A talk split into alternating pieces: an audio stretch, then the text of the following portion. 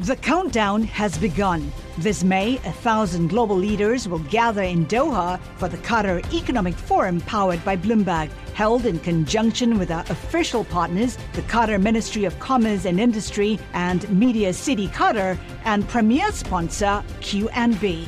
Join heads of state, influential ministers, and leading CEOs to make new connections and gain unique insights. Learn more at QatarEconomicForum.com.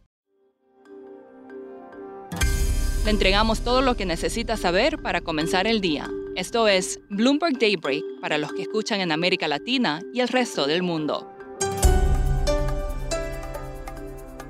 Buenos días y bienvenidos a Bloomberg Daybreak América Latina.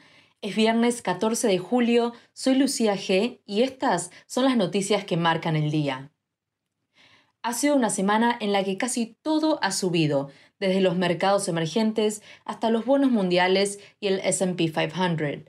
Todo ello animado por la fe en que la Reserva Federal está ganando por fin la lucha contra la inflación.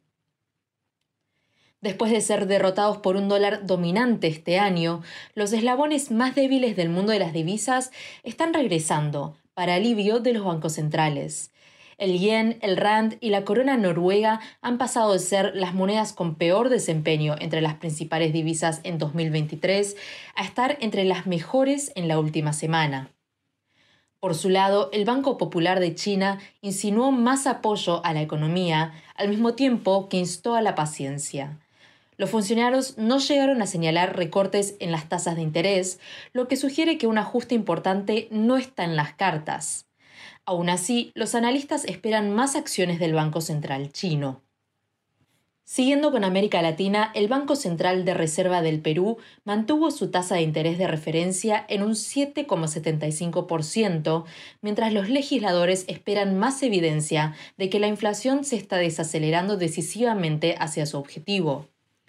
El Banco Central de Argentina también permaneció impasible, conservando su tasa clave en un 97% y citando la desaceleración de la inflación. Ambas decisiones eran esperadas.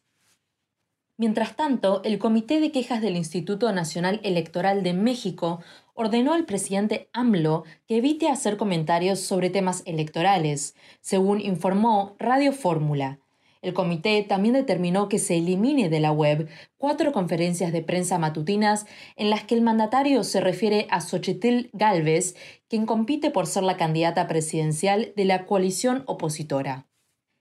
Y el gobierno de México ya no está interesado en comprar la unidad minorista local de Citigroup, conocida como Banamex, según informó Reuters, citando al vocero gubernamental Jesús Ramírez.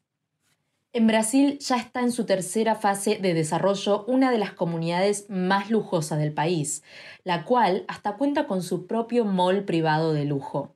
Es una señal de la abismante diferencia entre quienes pueden y los que no, y la profunda desigualdad en la economía más grande de América Latina. Daniel Cancel, periodista de Bloomberg News en Sao Paulo, escribió una nota sobre esta comunidad, llamada Fazenda Boa Vista, y la empresa que la desarrolla. Daniel, contanos tu impresión al visitar el lugar y de la gente que vive allí. Bueno, la, empresa se llama JHSF y es una empresa dedicada a construcción. Tienen shoppings también en, en São Paulo. Manejan la, marca de Fasano, eh, los hoteles, los restaurantes.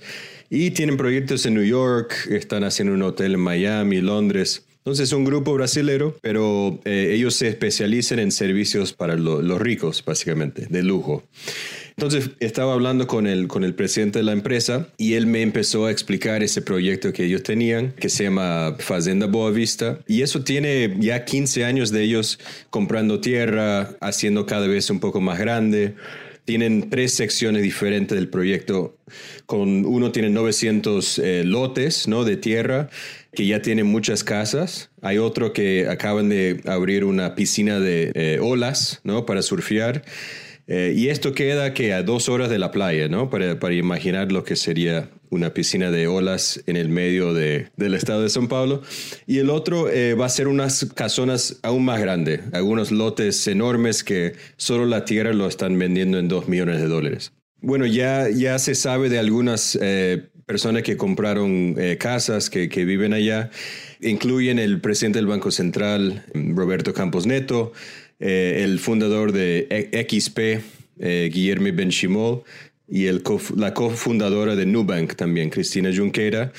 Y además, cuando, cuando vino Elon Musk a Brasil el año pasado, él no fue a la ciudad de São Paulo, él llegó al aeropuerto de la empresa, eh, que queda cerca de la fazenda, tomó un helicóptero para el lugar, almorzó con el expresidente Bolsonaro, con, con billonarios eh, de Brasil, se quedó en el, hotel y se regresó a su avión y se fue. Entonces, o sea, toda su visita a Brasil eh, fue en este lugar.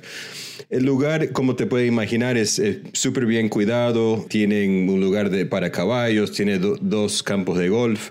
Y él, él, se imagina, el presidente de la empresa, que podría tener hasta 45 mil personas en algún momento del futuro viviendo en este lugar. Daniel, ¿qué refleja esto sobre la riqueza en Brasil? Sí, yo creo que obviamente es un país desigual como muchos en, en, América Latina.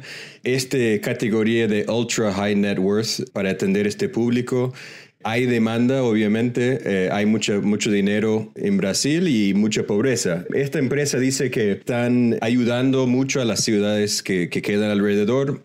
Dicen que obviamente están empleando más gente para, para estos proyectos, que mejoró las tasas de seguridad, que mejoró, digamos, el PIB per cápita, pero, pero no deja de ser chocante, ¿no? Ver una, una comunidad tan rica en un país con tantas necesidades como Brasil, pero bueno, es, nuestra realidad, ¿no? Hoy en día. Y para terminar, hoy es el día de las semifinales masculinas en Wimbledon y toda la conversación se centra en quién se enfrentará a Novak Djokovic en la final del domingo, el español Carlos Alcaraz o el ruso Daniil Medvedev. El oponente de Djokovic hoy, Yannick Sinner, logró su plaza entre los cuatro semifinalistas con una variedad de agresivos golpes de fondo, pero sin enfrentarse a ningún jugador del top 50. Esto es todo por hoy. Soy Lucía G. Gracias por escucharnos. Para conocer todas las noticias que necesita para comenzar el día, revise Daybreak en español en la app Bloomberg Professional.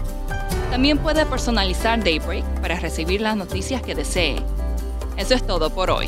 Sintonice el lunes Bloomberg Daybreak